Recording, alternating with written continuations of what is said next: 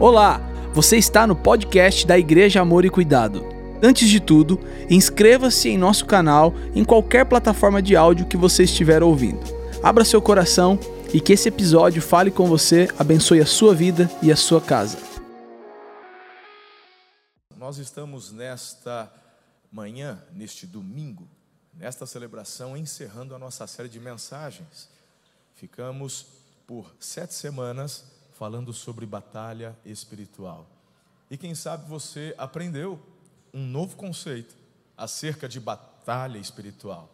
Muitas pessoas com aquele pensamento de que esse este tipo de batalha só acontece quando amarramos o inimigo, só quando né, a gente chama o capeta por fight. E talvez alguns até quando olharam para o tema, falaram, meu Deus, primeira vez que eu estou chegando na igreja e vai ter que negócio, vai colocar endemoniado lá no palco, vai puxar o cabelo dele, o pessoal já fica assustado.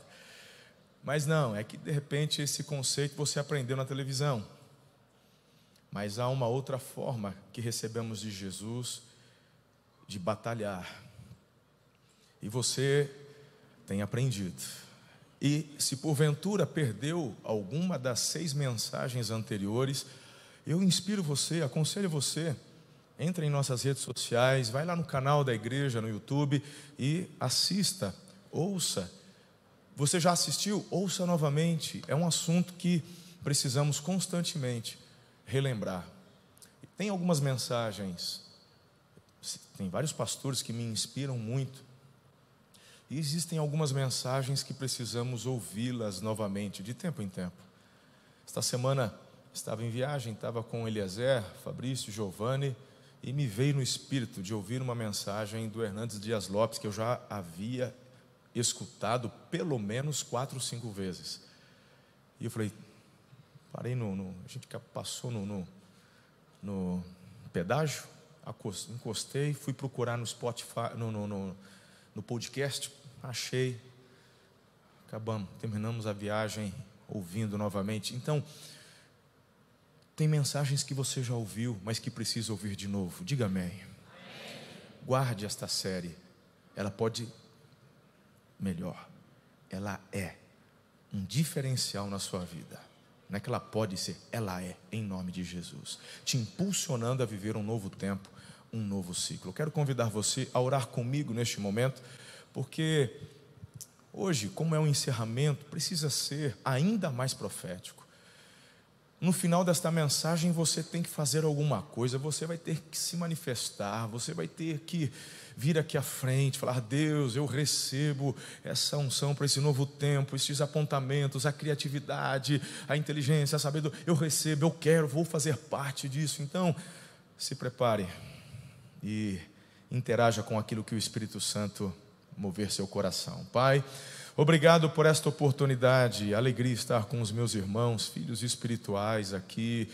Ó oh Deus, muitas das nossas extensões também já se reunindo agora pela manhã e todo o povo de Jesus, igreja de Jesus espalhada pela face da terra. Coisa mais gostosa saber que Milhões de irmãos estão também neste domingo celebrando e adorando ao único que é digno de louvor. Espírito Santo, o Senhor nos conduziu nestas adorações, nestas canções, e agora pedimos que, através da proclamação da verdade, o Senhor continue a falar conosco. Me dê a sabedoria, o discernimento, me dê, Senhor, tudo que eu preciso para poder transmitir ao teu povo aquilo que está no teu coração. Livra-me de mim mesmo. É a oração que eu faço com fé, no nome de Jesus. A igreja diz amém. Aplauda o Senhor mais uma vez.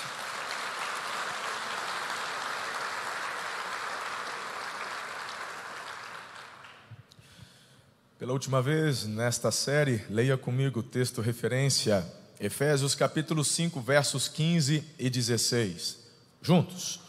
Tenham cuidado com a maneira como vocês vivem, que não seja como insensatos, mas como sábios, aproveitando ao máximo cada oportunidade, porque os dias são maus.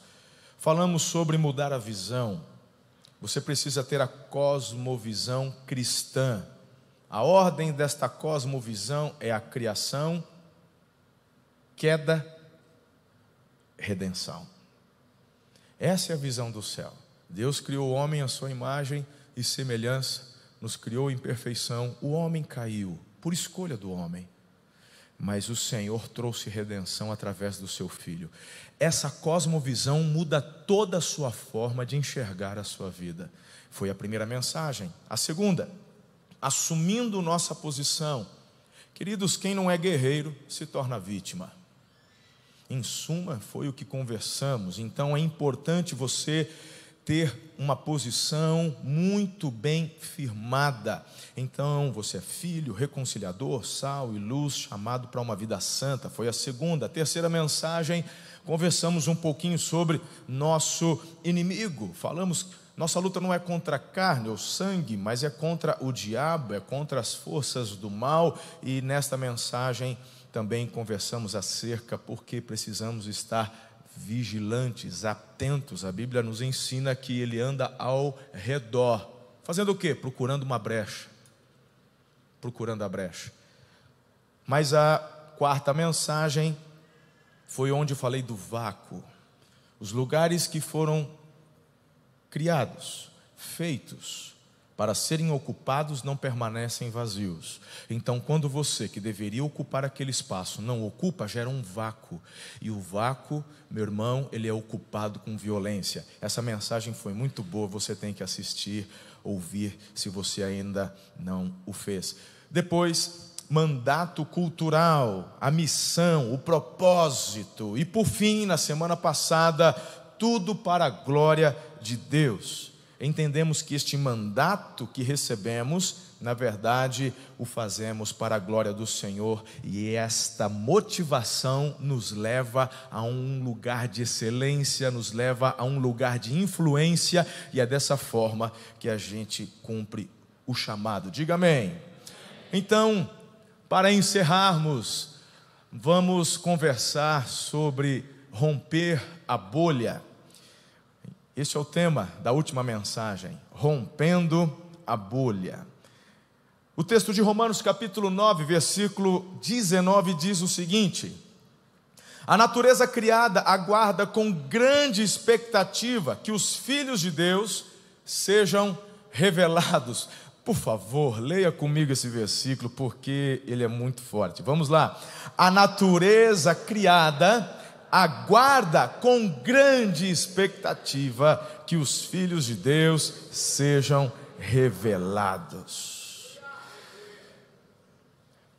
Tem um filme muito antigo que fala de um menininho, ele tinha uma doença, e a mãe faz esse menino crescer dentro de uma bolha.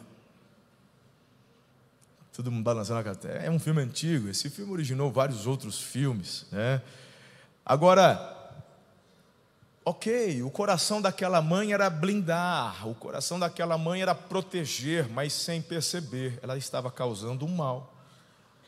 Por quê? Porque dentro da bolha, dentro daquele lugar é, esterilizado, o menino não conseguiu desenvolver anticorpos. É igual você. Tem mamãe aí de primeira viagem que fica neurótica quando o neném nasce. É? E aí, não pode, a chupeta, não põe na boca se não passar um álcool, tá? vai, vai deixar o moleque alcoólatra. Para com isso, poxa.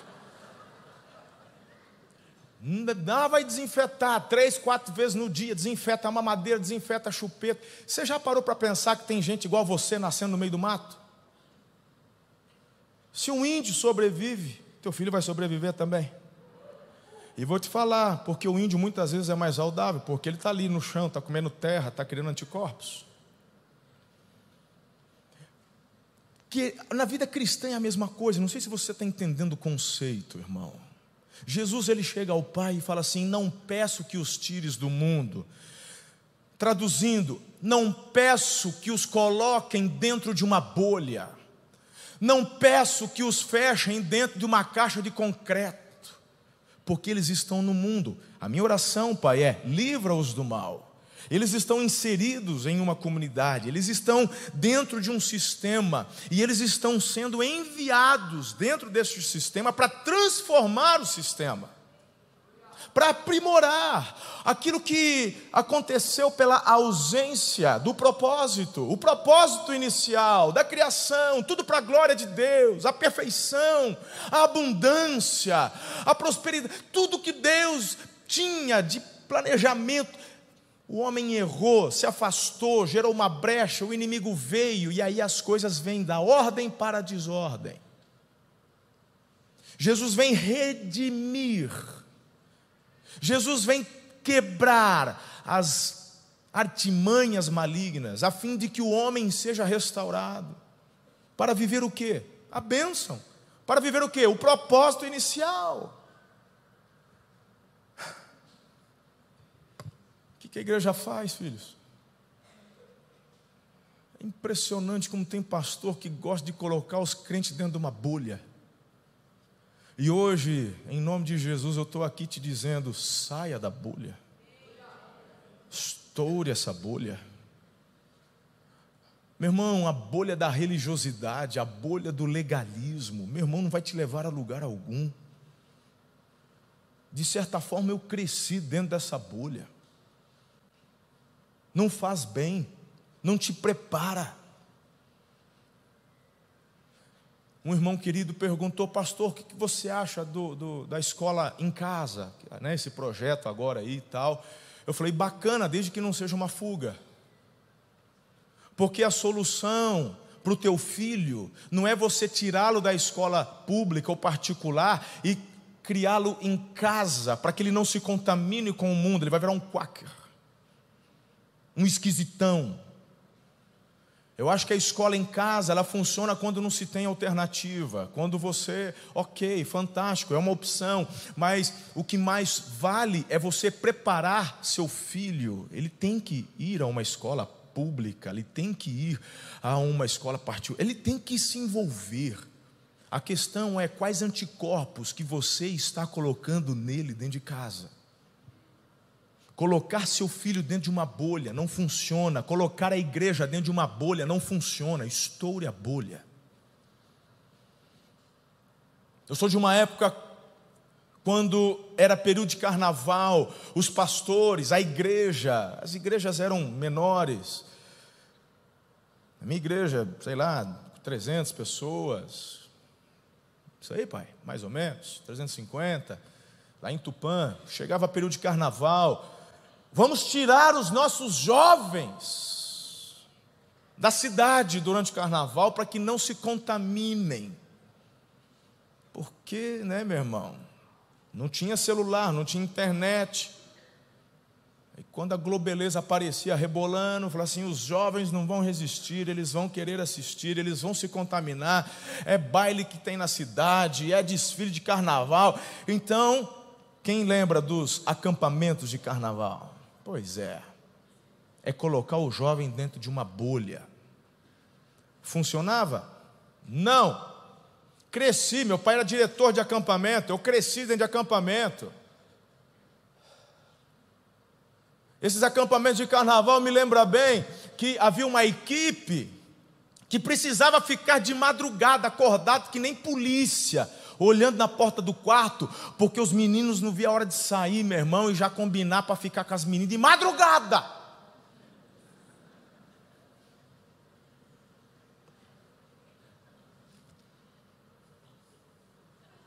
Funciona esse negócio de bolha. Eu cheguei aqui em Aracatuba em 2008. Cheguei em. Minha mudança chegou em janeiro, fevereiro, assumi. O que, que tinha em fevereiro? Acampamento de carnaval. E já estava tudo pronto. Fomos para um retiro. Foi até ali na Fazenda Eventos, eu me lembro, foi o primeiro acampamento. Jovens. Segundo ano, vamos, fomos para São Roque. Não foi isso aí?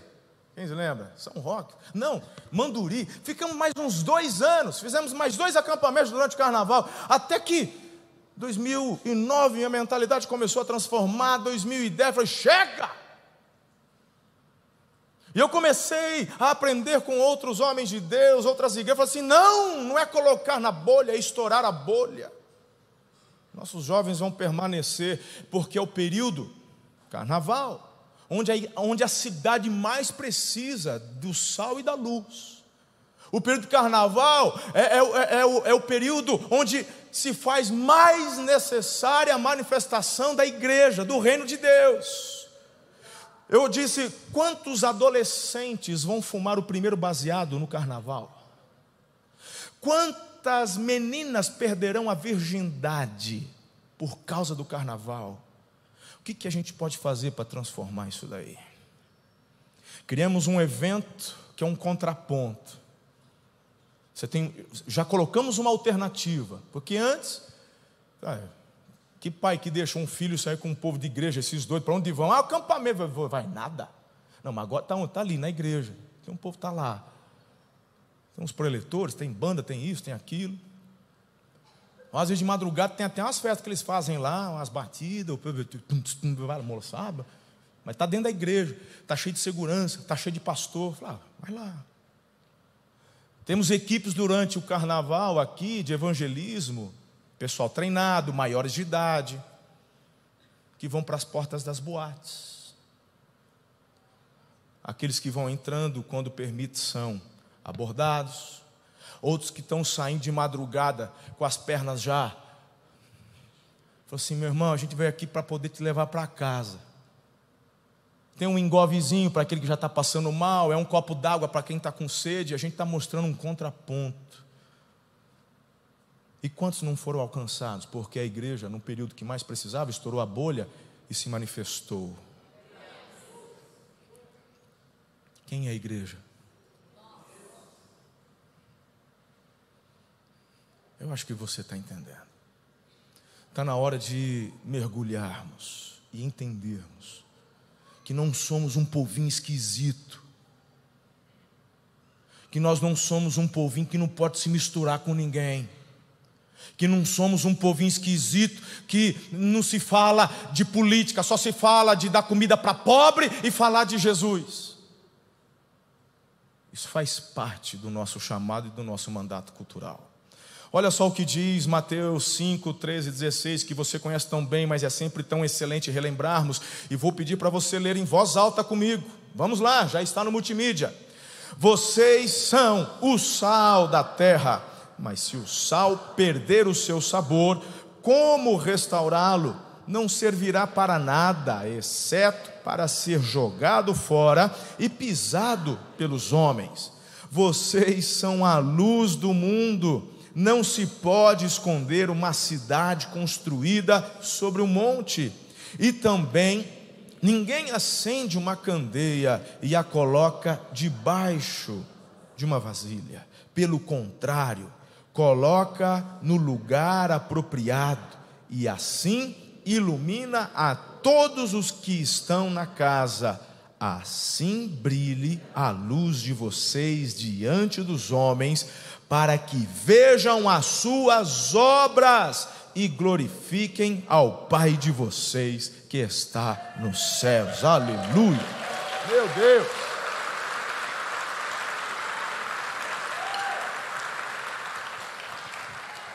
Assim brilhe.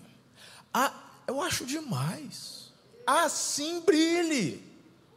As pessoas vão ver você amanhã no seu trabalho, fazendo ali, meu, enquanto está todo mundo emburrado, não sei o que, você está fazendo o seu melhor, você é excelente. As pessoas vão falar, mas por que, meu irmão? Ele ganha o mesmo tanto que eu, ele não mata a hora, ele não chega atrasado, ele sai depois, ele ganha a mesma coisa, ele não ganha hora esse patrão é um xarope, não reconhece, por que, que ele continua fazendo? Aí as pessoas, é porque Deus está na vida dele, está na vida dela. É isso que Jesus está dizendo.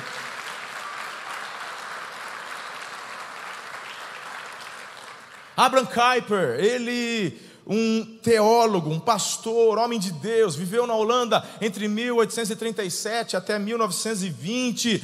Ele, além de pastor, teólogo, foi jornalista político, linguista, educador, foi um estadista. Queridos, o Kuyper, ele fundou um jornal que foi influente na Holanda toda. Ele também fundou a Universidade Livre de Amsterdã, que até hoje é referência em diversos cursos. Kuiper chegou à posição de primeiro-ministro da Holanda entre 1901 até 1905. Suas políticas públicas são referência no mundo todo até hoje. E estou dando aqui um pouquinho da vida desse homem, porque tem uma frase que, inclusive, já citamos aqui nos domingos anteriores.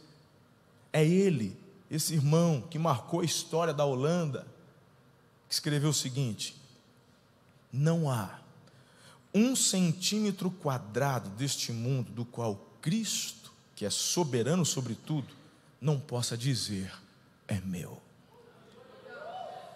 Não é demais isso? Um pastor, um teólogo, que rompeu em todas as esferas: jornal, esfera do business, universidade, esfera da educação, primeiro-ministro, esfera da política, como pastor, esfera da religião e esfera da família. Meu Deus. Só faltou a esfera do entretenimento, mas com certeza inspirou muitos a fazê-lo. E você? E você? Depois da última mensagem, você entendeu, querido, que tem que fazer e produzir para a glória de Deus.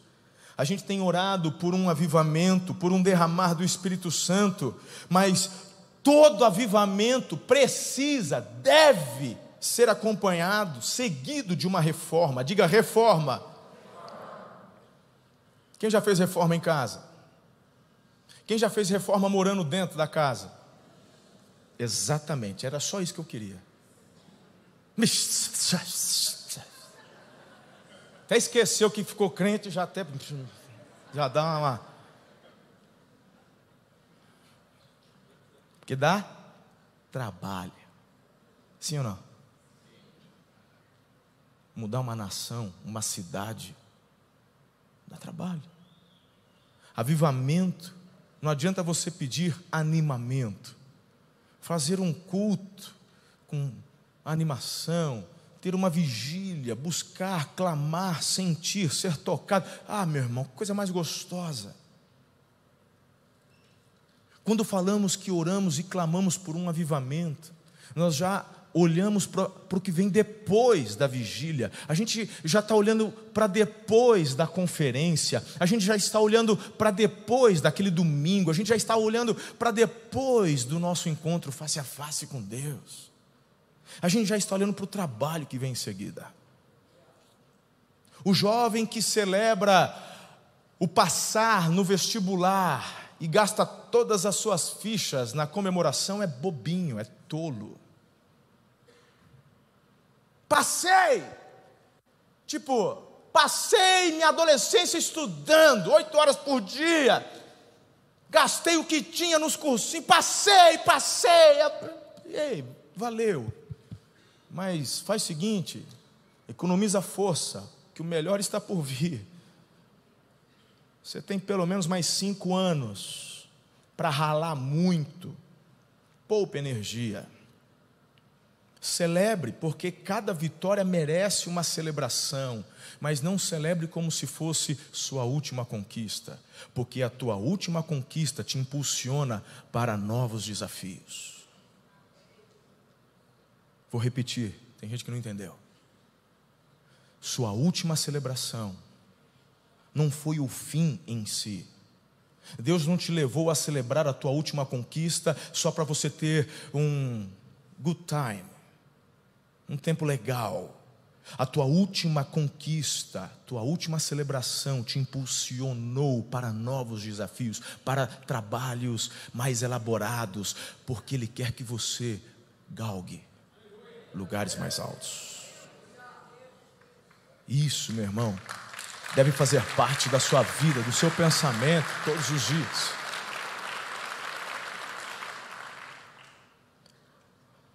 Avivamento sem reforma é animamento.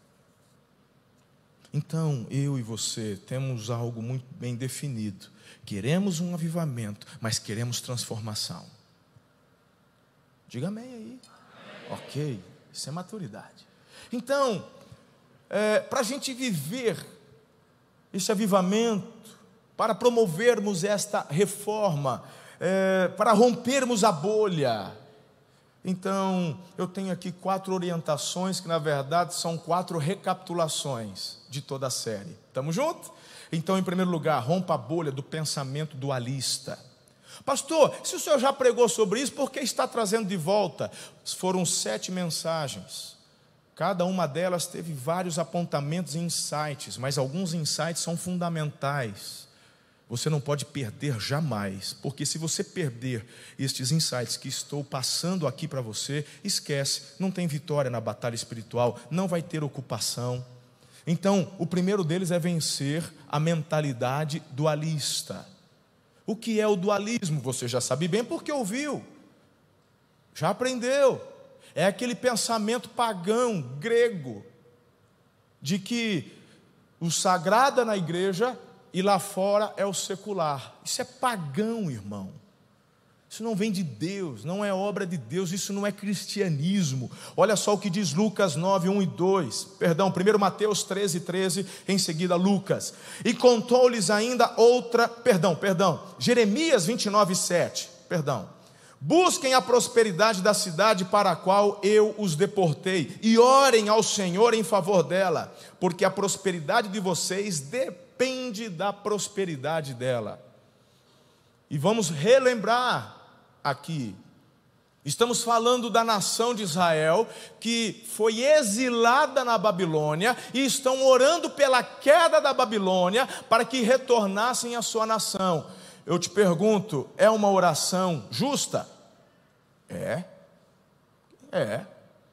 Eles me tiraram de lá, quero voltar. Só que Deus está dizendo o seguinte: vocês só foram porque não ouviram o que eu mandei vocês fazerem. Vocês só foram exilados porque me abandonaram. Pois agora vai ter um período que vocês vão ficar aí. Porque toda disciplina tem um começo, um meio e um fim. E Deus falou: ainda não é hora. Vocês ainda estão em disciplina. Então Deus fala: Mas eu tenho uma dica para vocês. Porque até na disciplina, meu irmão, tem misericórdia. Davi aprendeu isso. Inclusive, Davi, diante das escolhas que teve com relação à disciplina, ele falou assim: Eu vou escolher essa daqui porque o meu Deus é um Deus de misericórdia.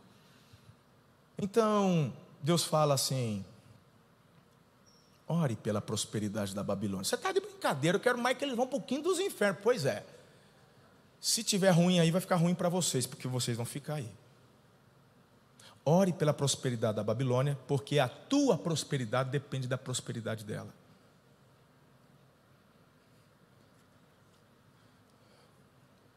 Você já, você já parou para pensar? Por isso que eu falo, irmão.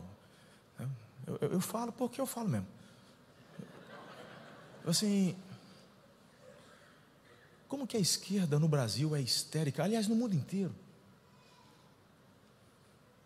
Meu irmão, pega a esquerda ficou no poder 30 anos.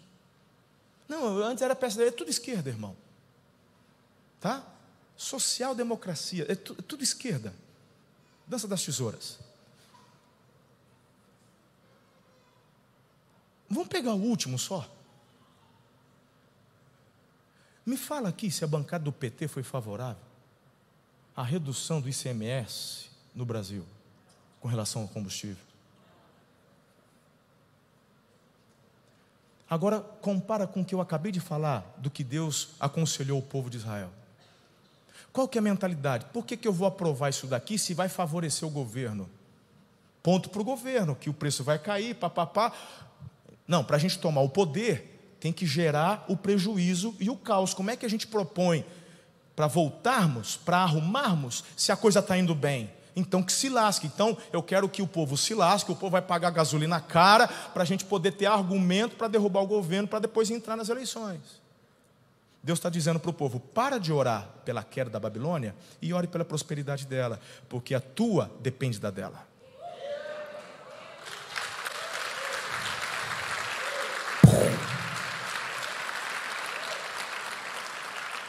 Você pode não gostar do presidente atual, direito seu. Mas torcer contra o governo é burrice. É burrice. é demoníaco, é insanidade. Insanidade. Então, irmão, eu vou te falar uma coisa. Eu não apoiei a candidatura da. Aliás, nunca apoiei de petista nenhum. Para a presidência. Mas quando ela é eleita, e já na época, Pascoal Piragini falava na internet. Bombou o vídeo dele, criticaram ele, pastor da primeira igreja batista de Curitiba. Quando ela ganhou, apoiei, em oração.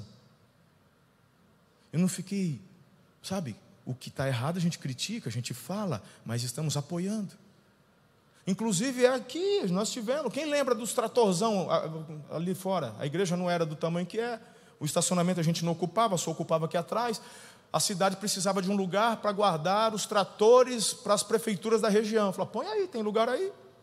Fizeram um evento, um, um evento do governo aqui, um, um não sei se um, um, dia, um dia da semana à tarde, lembra, Eliezer? Um evento aqui, que foi depois registrado como o melhor evento de todos que fizeram no Brasil com relação àquele negócio de não sei o quê, babá. Eu, eu, não, já não gostava, nunca gostei, na verdade. Mas é o governo. Então, que Deus abençoe, que vá bem, porque a minha e a tua prosperidade depende da prosperidade deles. Questão de inteligência, poxa. Quando a Aécio perdeu, quase infartei, mas falei, vamos lá de novo essa tortura, né? Deus tem misericórdia, põe juiz nessa mulher. Acho que essa oração ele não ouviu. Você está entendendo onde eu quero chegar? Então, primeiro que não dá. Não dá para torcer contra, mesmo que você não goste. Isso é uma lógica. Saia da bolha. Saia da bolha.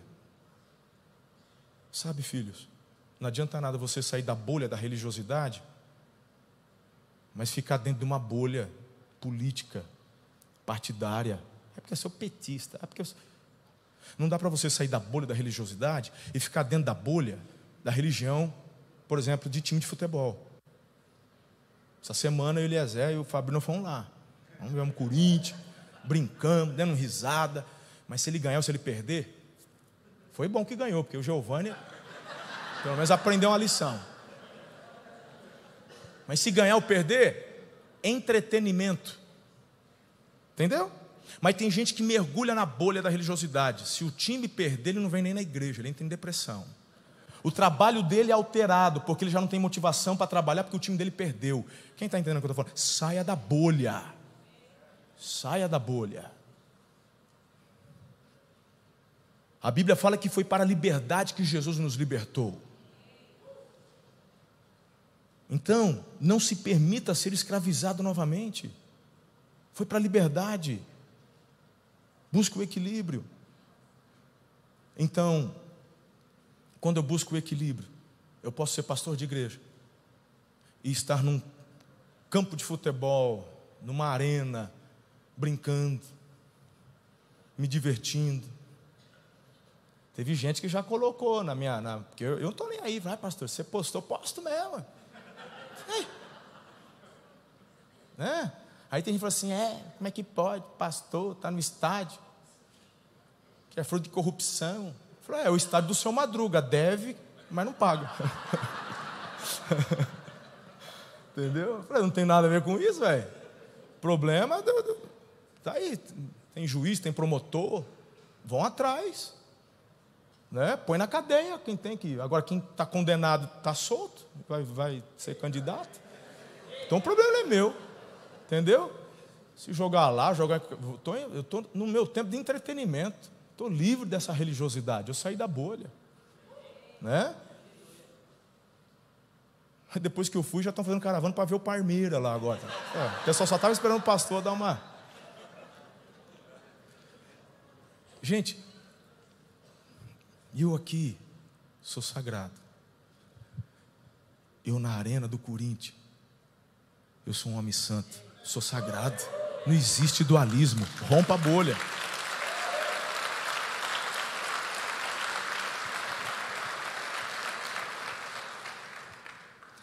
É, mas como é que você glorifica a Deus no estádio? E você nunca pecou dentro da igreja fazendo fofoca?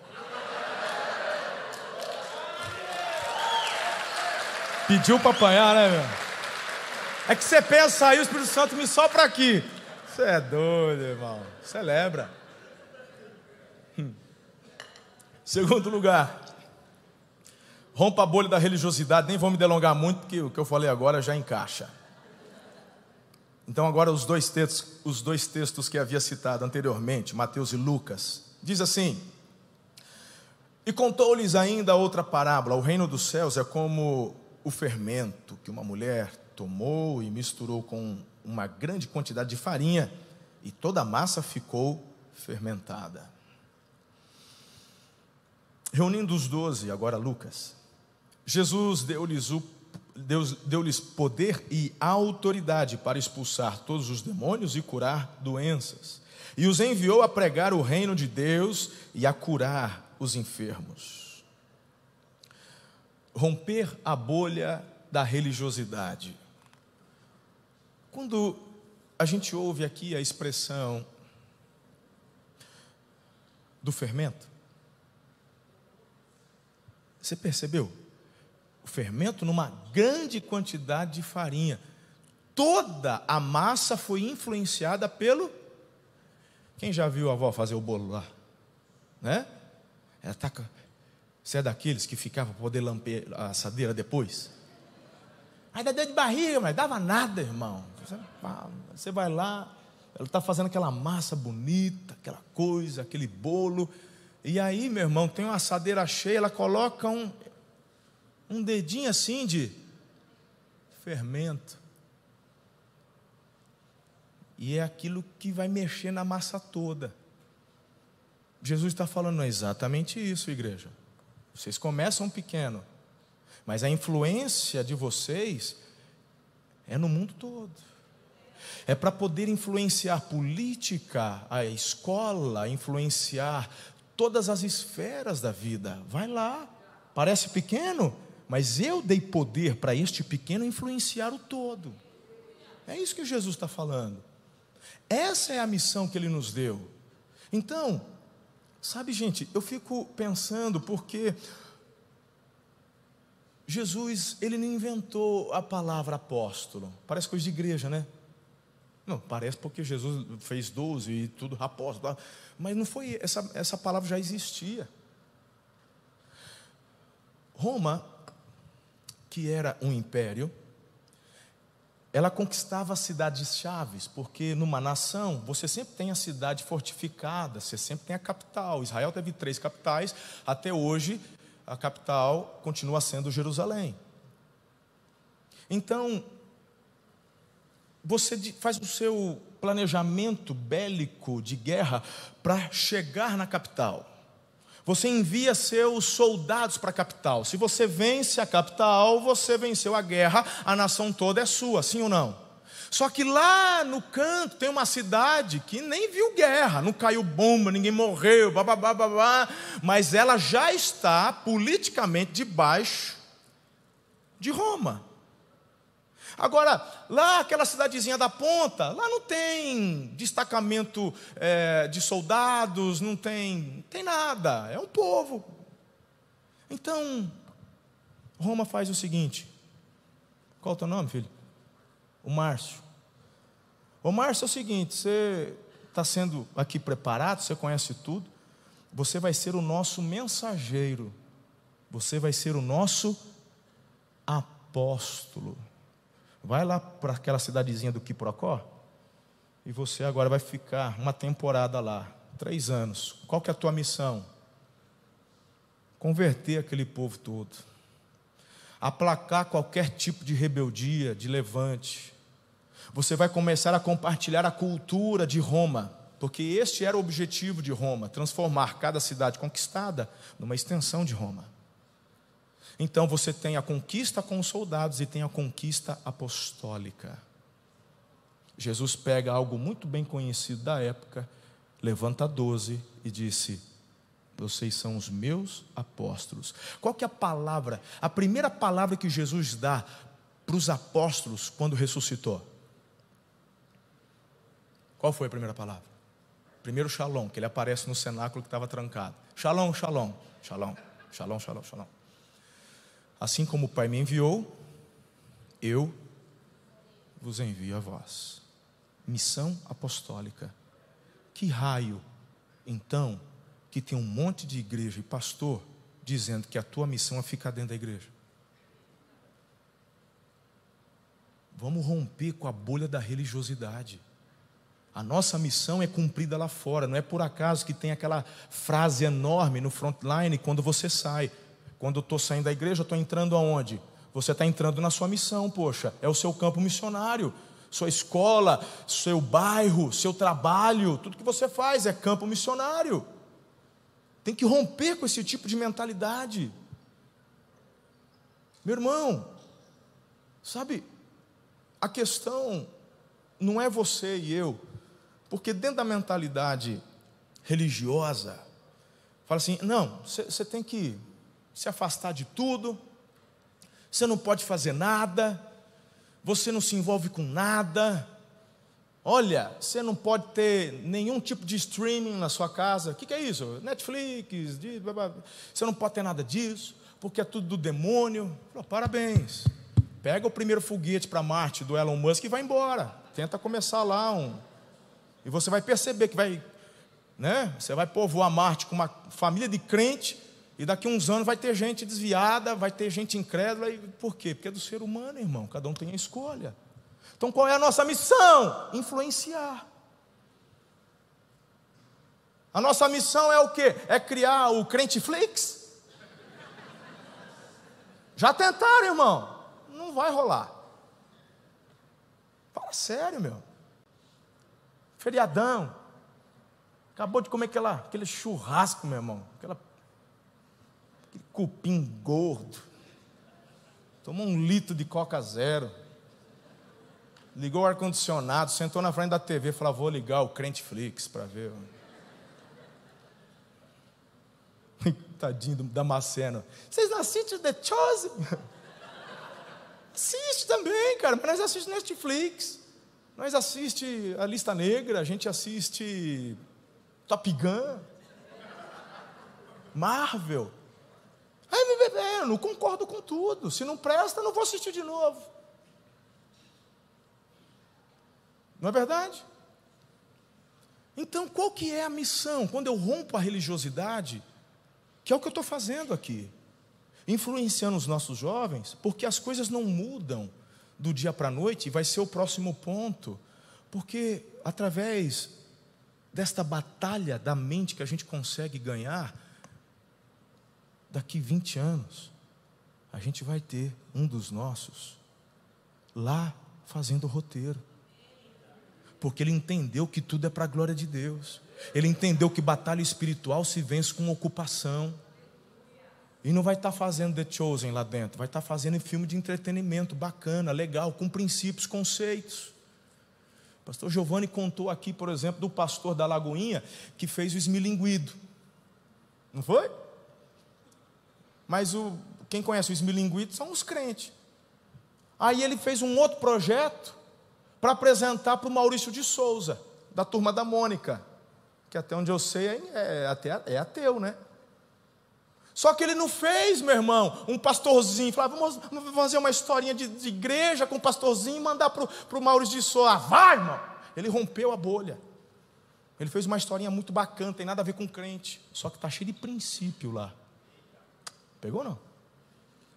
Colocou o projeto Maurício de Souza, Maurício amou, fez, explodiu, renovou o contrato. Maurício, inclusive, ateu, sabe onde foi parar? Num culto da Lagoinha, que foi um culto de celebração, e já com projetos novos sendo desenvolvidos, está lá. Você entendeu o que é romper a bolha?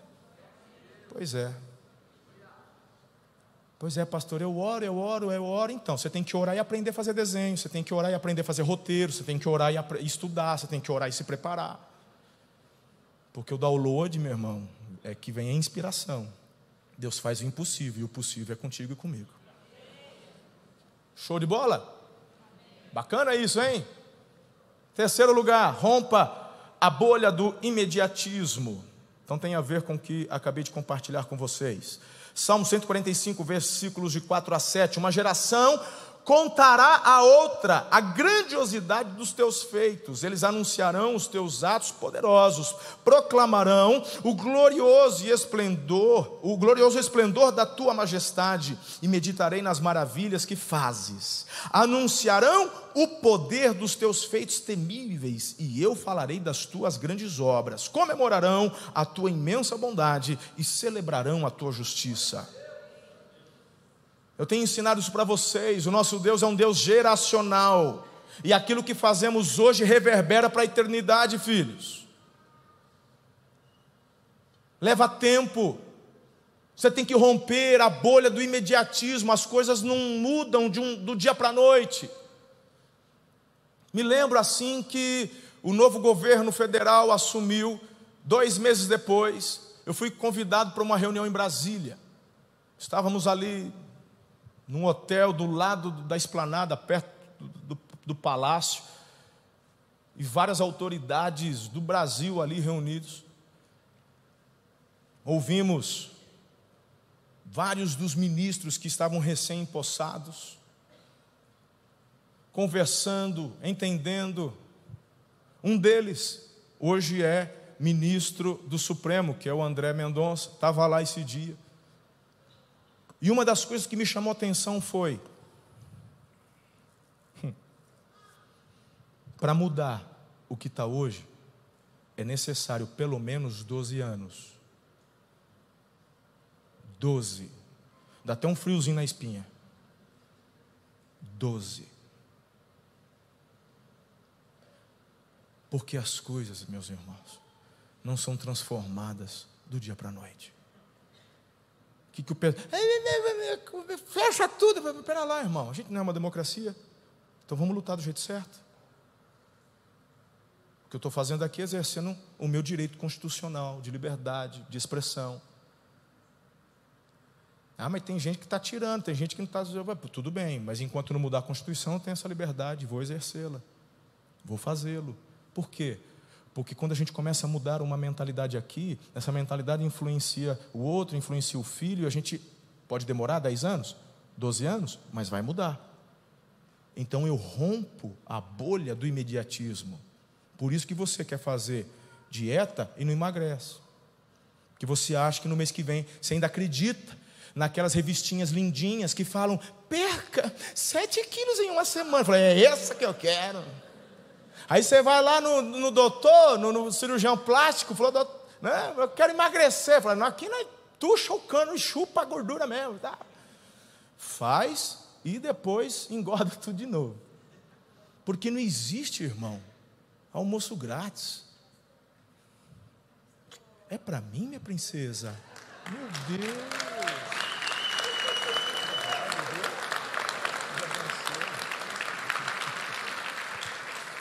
Meu Deus, olha aí. Tá vendo? Aleluia. Obrigado, filha. Romper com a bolha do imediatismo é fundamental para você perseverar e chegar mais longe. No que diz respeito a propósito, mandato cultural, batalha espiritual, entenda, me preparo hoje e não vou ver nada amanhã, não vou ver nada depois, não vou ver nada o ano que vem, mas pelos olhos da fé eu já estou vendo lá na frente.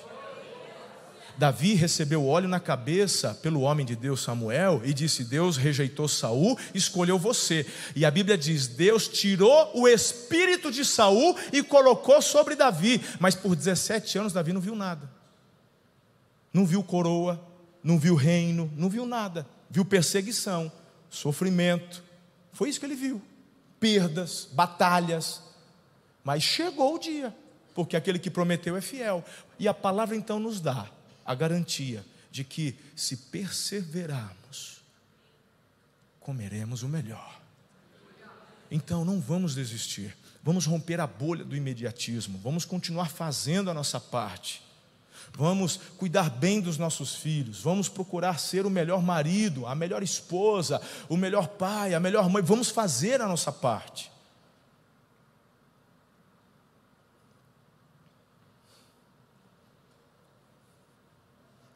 Deus é um Deus geracional.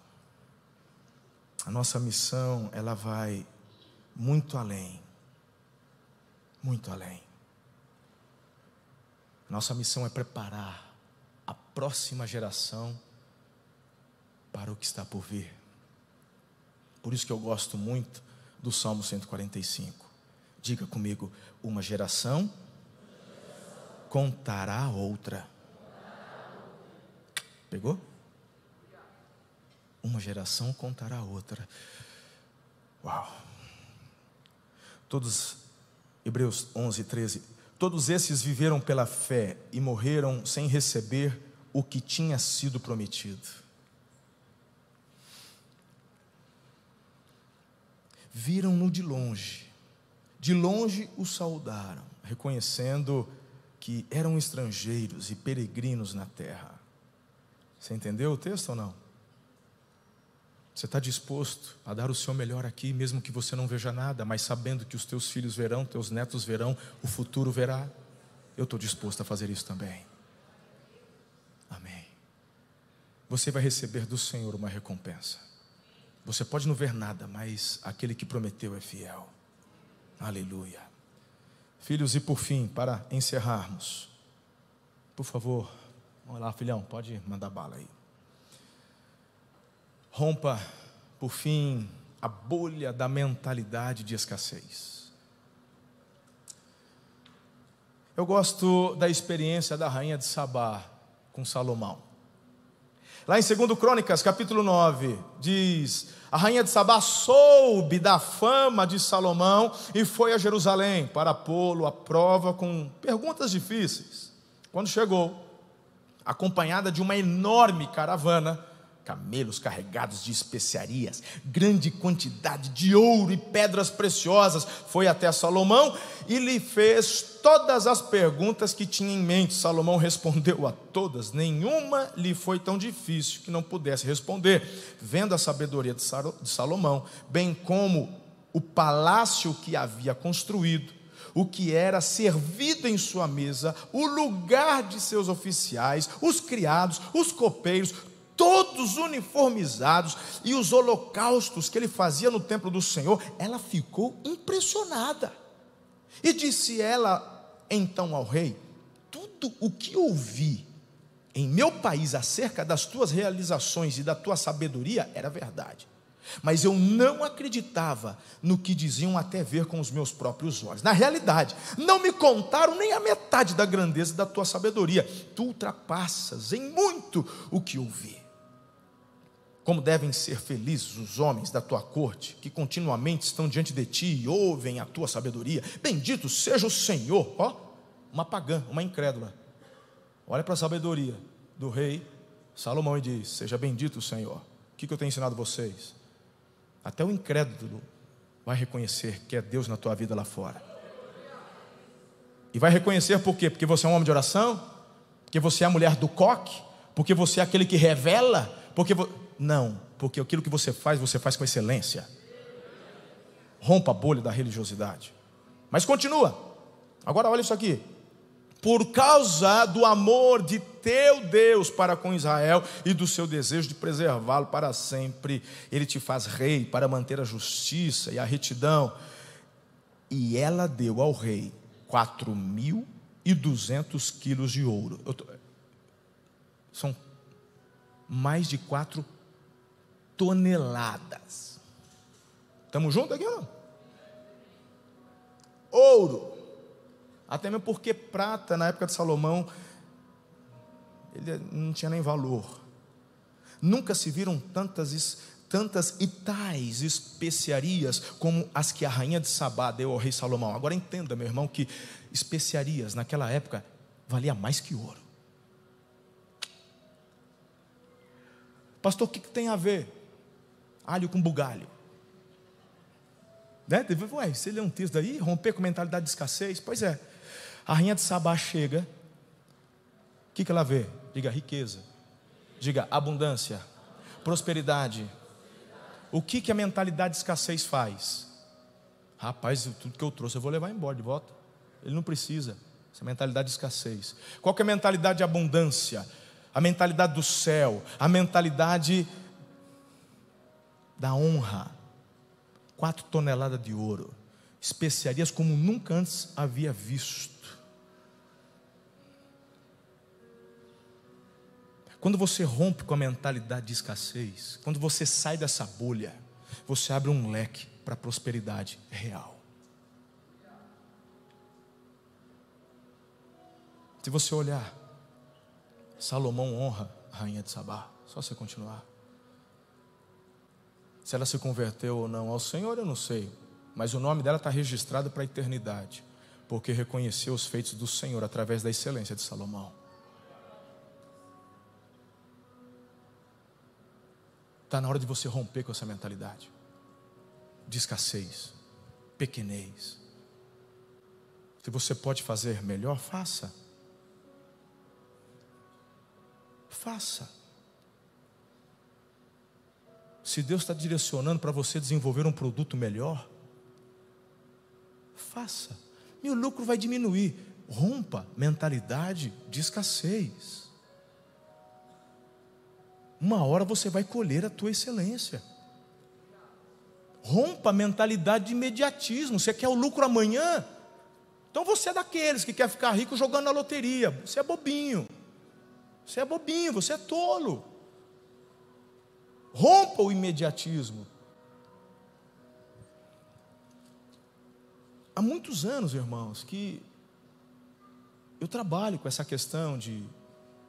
Eu venho do comércio. Meu pai era empresário. Você entendeu? E, e eu tenho visto, irmãos, muitas pessoas com ideias excelentes começando bem e terminando mal. Sabe por quê?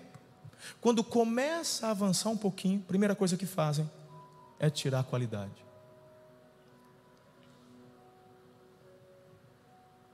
Por quê? Ah, porque tem um concorrente e ele começou a fazer no mesmo preço que eu. Falei, ah, tudo bem, mas você que come... Sim. Mas aí subiu o produto, subiu, não é? Subiu a farinha, subiu o leite condensado. Aí para poder. Ó, a mentalidade de escassez. Olha a mentalidade de escassez.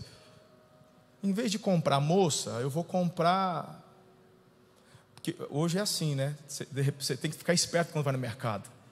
Você olha lá o pote de requeijão, você compra, vai para casa, composto lácteo. Falou, que raio dos infernos é composto lácteo? Parece requeijão, tem cara de requeijão, tem cheiro de requeijão, mas não é requeijão. É gordura hidrogenada com a bagaceira do inferno. Você acha que pode um negócio desse? Aí você faz o quê? Você para de usar o requeijão na tua coxinha que você vende e começa a usar o composto lácteo. Ninguém vai perceber. Ah, vai para poder manter o preço. Mentalidade de escassez. A mentalidade da abundância é: eu vou continuar usando a manteiga aviação, eu vou continuar usando a leite moço, eu vou continuar usando produto de qualidade e eu vou colocar o preço no produto. Porque o meu produto vale. Então eu vou aumentar o preço, porque subiu aqui também, e as pessoas, meu irmão, rompa a mentalidade da escassez. E quando você continua dando qualidade, sua clientela mantém. Ah, mas eu, eu fui fazer isso e saiu. Então, é que você desistiu, porque eles iam voltar. Eles iam voltar. Você acha que todo mundo que começou comigo está na igreja? Os que tiveram coragem, falaram, pastor, olha, eu estou indo. Eu a todos abençoei que eu não tenho autorização para amaldiçoar ninguém. Fiquei feliz? De jeito nenhum. Nenhum pai quer perder filho. Mas todos que me procuraram, abençoe. Vai lá, Deus abençoe e tal. A maioria volta. A maioria volta. Porque sabe a comida que recebe aqui. Ter um ministério começou ontem, mas essa igreja tem 86 anos. E esse pastor, só esse pastor, está 14 aqui.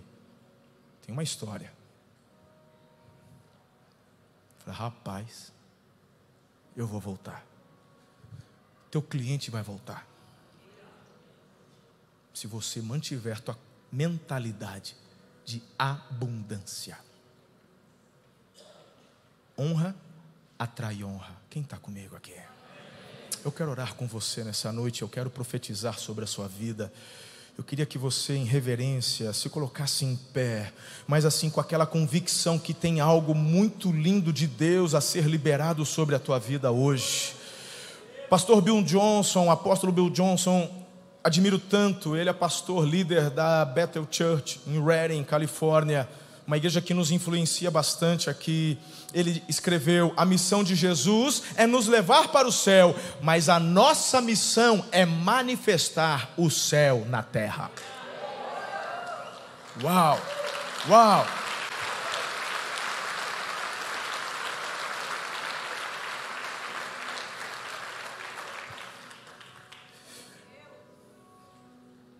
Tudo isso que estamos falando tem a ver com avivamento. Coloca o vídeo de Almolonga, na Guatemala. Coloca, coloca lá. Uma cidade. Muitos citam Almolonga como um exemplo mundial de transformação comunitária. E talvez até seja. Tanto que oito de cada dez habitantes se consideram um cristão renascido. Mas nem sempre foi assim. Apenas 20 anos atrás, Almolonga era um lugar escuro e perigoso. Sofríamos com pobreza, violência e ignorância, e além disso, o álcool era o problema principal.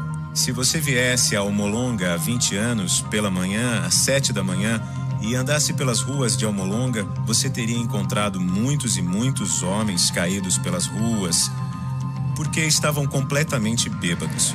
Nós tínhamos muitas cadeias porque tínhamos tantos problemas. O chefe de polícia, Donato Santiago, recorda que as pessoas estavam sempre brigando. As autoridades construíram quatro cadeias, mas nem isso conseguiu conter os problemas. O excesso de prisioneiros era enviado a uma cidade próxima. O principal motivo das prisões era a violência doméstica. Pastor Mariano conclamou seu pequeno rebanho para orar. Era hora de quebrar o domínio da violência, da superstição e da pobreza. À medida que os intercessores levantavam suas petições aos céus, eles foram cheios de uma fé sobrenatural. As pessoas começaram a ser libertas, homens começaram a ser salvos e vir para a igreja. Foi uma bênção tremenda. Eu chamaria isso de avivamento. Quando as pessoas começaram a ver que o evangelho estava mudando vidas, passaram a prestar atenção. As pessoas começaram a se sentir mais e mais atraídas pelo evangelho porque viam a transformação na vida das pessoas. Mas a presença do Espírito Santo não é medida apenas pelo crescimento das igrejas. Um passeio pelo agitado distrito comercial de Almolonga revela o impacto de uma transformação social. Antes, Almolonga era cheio de bares, com 36 ao todo. Agora há apenas três. E à medida que a bebedeira foi diminuindo, a violência também foi acabando. Por 20 anos, a taxa de criminalidade tem diminuído regularmente. Em 1994, a última das quatro cadeias de Almolonga foi fechada. O prédio foi reformado e agora se chama o Salão de Honra. Para o chefe de polícia Santiago, esses são os bons tempos. Não tem mais cadeias da cidade? Não, não, nenhuma. Porque você não precisa mais delas? Ah, Não, porque não há ninguém cometendo delitos. Esta é uma cidade muito tranquila agora. Até mesmo a vida agrícola da cidade renasceu. Durante anos, as colheitas ao redor de Almolonga foram castigadas com uma combinação de terra árida e maus hábitos de cultivo. Mas à medida que as pessoas se converteram a Deus, elas presenciaram uma surpreendente transformação da terra. Almolonga se tornou um vale fértil. É tão fértil e a terra está tão, tão boa que produz os melhores vegetais. Há tanta produção que temos três colheitas por ano. Eles vendem os vegetais para Guatemala, para o sul do México e para El Salvador. Antes da mudança espiritual, os cultivadores exportavam quatro caminhões de produtos por mês. Agora são 40 cargas por semana. Apelidada de Horta da América, as colheitas de Almolonga atingem proporções bíblicas. Você tem que ver para acreditar. As beterrabas pesam em média 3 quilos. Cenouras deste tamanho. É simplesmente inacreditável. Fazendeiros compraram caminhões da Mercedes-Benz à vista. É maravilhoso e é o resultado do evangelho transformando a comunidade. Muitas vezes, quando falamos da transformação de uma comunidade, Filhos, olha para mim. nós Pode travamos tirar, uma Henrique. Você está entendendo? Você entendeu o que que é mandato cultural? Você está entendendo o que é avivamento? Olha para Guatemala, isso tem muitos anos. Uma das maiores igrejas das Américas, não só da América do Sul, é na Guatemala, pastor Cachiluna, uma referência no mundo. Pastor Lucas já esteve lá. São milhares e milhares e milhares, é a igreja tamanho de um estádio, com vários cultos durante o dia. Quando a visitar, uma igreja que influencia o governo, anda junto, a prosperidade vem. Está aí, irmão. Deus toca na terra. Deus faz milagres. O que eu estou dizendo para você é real, de você avançar, prosperar. Você está entendendo? Saia, rompa a bolha da religiosidade, rompa a bolha do imediatismo, rompa a bolha do legalismo. Ele quer fazer, mas ele quer filhos disponíveis. Ele não quer filhos que, que estão jogando a loteria, ele quer filhos que obedeçam. Eis-me aqui, vou aprender, vou esperar o tempo que for, serei excelente. Ele quer fazer. Tudo começa com uma oração, tudo começa com quebrantamento, tudo começa com busca, obediência, e a partir disso, trabalho, excelência. O impossível Deus faz. O possível é, é com a gente. Ah, filhos, eu, eu posso ver para o avivamento que aconteceu em Gales, através do pastor Evan Roberts, isso foi em 1904.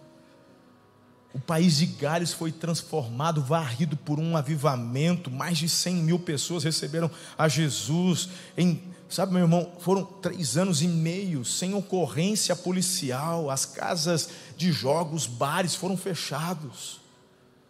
Coreia do Sul, eu já estive na Coreia pelo menos quatro, cinco vezes.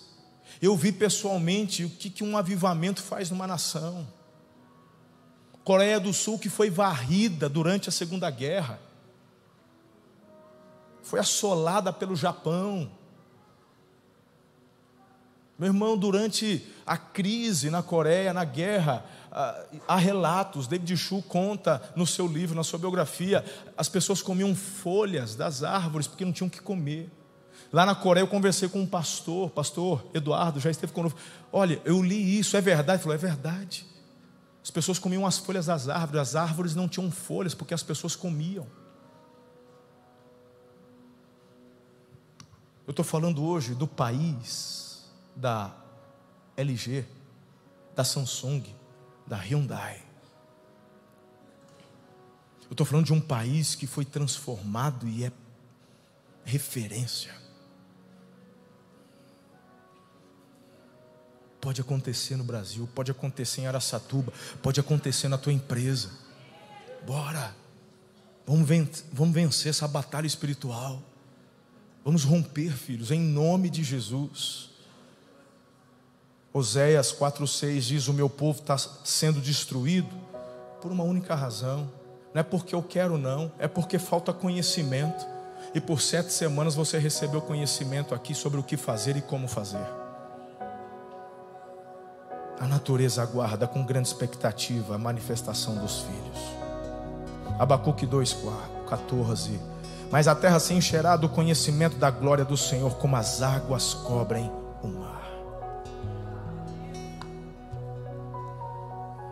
eu estou fazendo a minha parte, estou chamando você para junto comigo fazer também. Muito obrigado por ter ficado conosco até o final.